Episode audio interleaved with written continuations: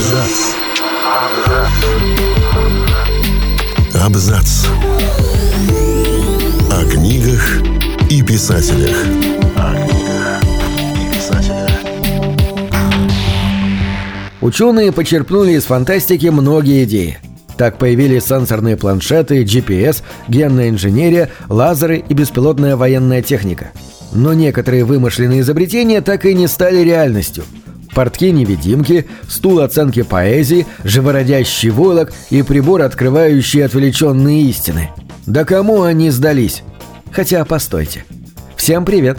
Я Олег Булдаков, и сегодня я расскажу вам о шести самых бесполезных фантастических изобретений из книг. Портки-невидимки были бы находкой, если бы работали как следует. Но вместо того, чтобы делать невидимыми их обладателя, они исчезают сами. В итоге в воздухе повисает только верхняя половина человека, а из-под прозрачных штанин выглядывает обувь.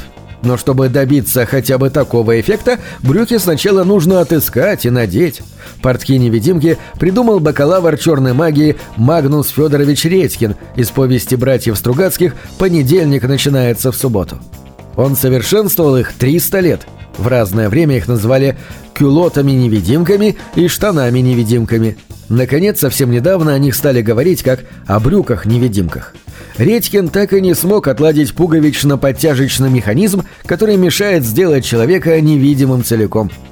А вот эта технология позволяет моментально возводить сооружение из войлока. Впечатляет. Но кто нынче обменяет квартиру на закопченную юрту?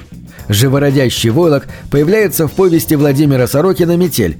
Ее изобрели витаминдеры – бритоголовые кочевники, которые живут в чистом поле и производят наркотики будущего в форме шаров, кубов и прозрачных пирамидок. Доктор Гарин натыкается на шатер витаминдеров, когда направляется в село Долгое, чтобы спасти местных от смертельного боливийского вируса. Гостей и их лошадей обогревают после метели.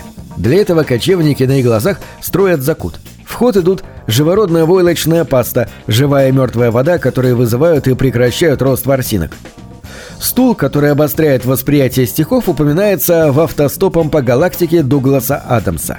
Но используется не ради удовольствия, а для пыток. Дело в том, что его изобрела раса Воганов, чья поэзия занимает третье место во Вселенной по отвратительности. К вискам существа, которые привязывают к стулу оценки поэзии, крепят электроды. Они ведут к целой батарее устройств, усилителям образности, модуляторам ритмики, фильтрам аллитерации и прочей аппаратуре, которая подчеркивает каждый нюанс мысли автора. На таком стуле пленному могут зачитать, например, «Оду комочку зеленой слизи, найденному летним утром у меня под мышкой» поэта Хряка Изящнейшего. Смерть от внутреннего кровоизлияния при прослушивании этого стихотворения наступает в четырех из пяти случаев, даже без помощи стула оценки поэзии. Устройство под названием «Предсказатель» описано в научно-фантастическом рассказе Теда Чана «Чего от нас ждут». Это маленький прибор, вроде пульта от двери гаража, с одной кнопкой и большим зеленым светодиодом.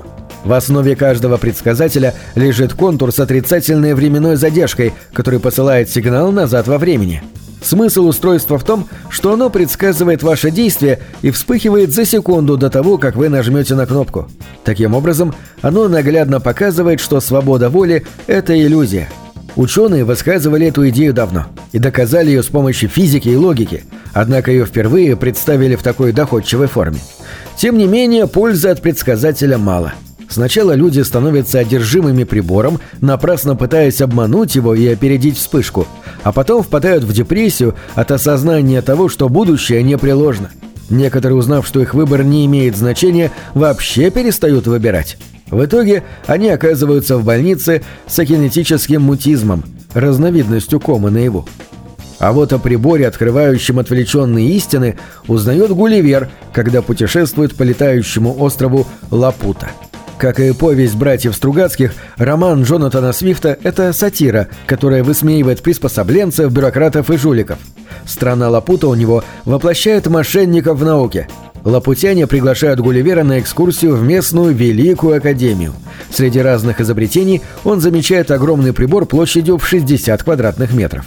Профессор, который создал его, утверждает, что с помощью него любой сможет писать научные и художественные труды на разные темы. Механизм представляет собой раму, по бокам которой рядами стоят 40 человек. На ней видно множество деревянных дощечек величиной с игральную кость, которые соединены проволоками. На дощечках хаотично наклеены все слова языка Бальни Барби в разных формах. По команде профессора люди крутят рукоятки, вставленные по краям рамы. Дощечки переворачиваются, и порядок слов меняется. Получившиеся строки медленно зачитывают. Если три или четыре слова составляют осмысленную фразу, их диктуют писцам – так повторяют три или четыре раза. Профессор показал Гулливеру целое собрание томов, исписанных подобными отвлеченными истинами. На основе этого материала профессор надеется составить полный обзор всех наук и искусств. Аппарат, создающий запахи, упоминается в «Хранительнице ароматов» Эрике Бауэрмайстер. Отец воспитывает Эмилайн на отдаленном острове, где воздух напоен запахами моря, яблонь, костров и мха. Раз в год он достает из кладовки загадочный прибор, с помощью которого изготавливает ароматическую бумагу. Аппарат выглядит как гладкая серебряная коробка размером с половину буханки хлеба. Под откидной крышкой находится панель с бесчисленными крошечными отверстиями. Отец ставит его на дровяную печь и нажимает на черную кнопку сбоку. Воздух со свистом проникает в отверстие, как будто машина дышит. Затем раздается серия щелчков, после которых из основания аппарата выкатывается бумажный квадрат. Его подписывают и запечатывают в стеклянную бутылочку, которая пополняет обширную коллекцию других склянок. Смысл ароматической бумаги до конца непонятен Эмилайн. Каждый раз она разочарованно заталкивает бумажку обратно во флакон, потому что не чувствует запаха. Только однажды она понимает, что склянки на самом деле хранят воспоминания. На этом все. Читайте хорошие книги.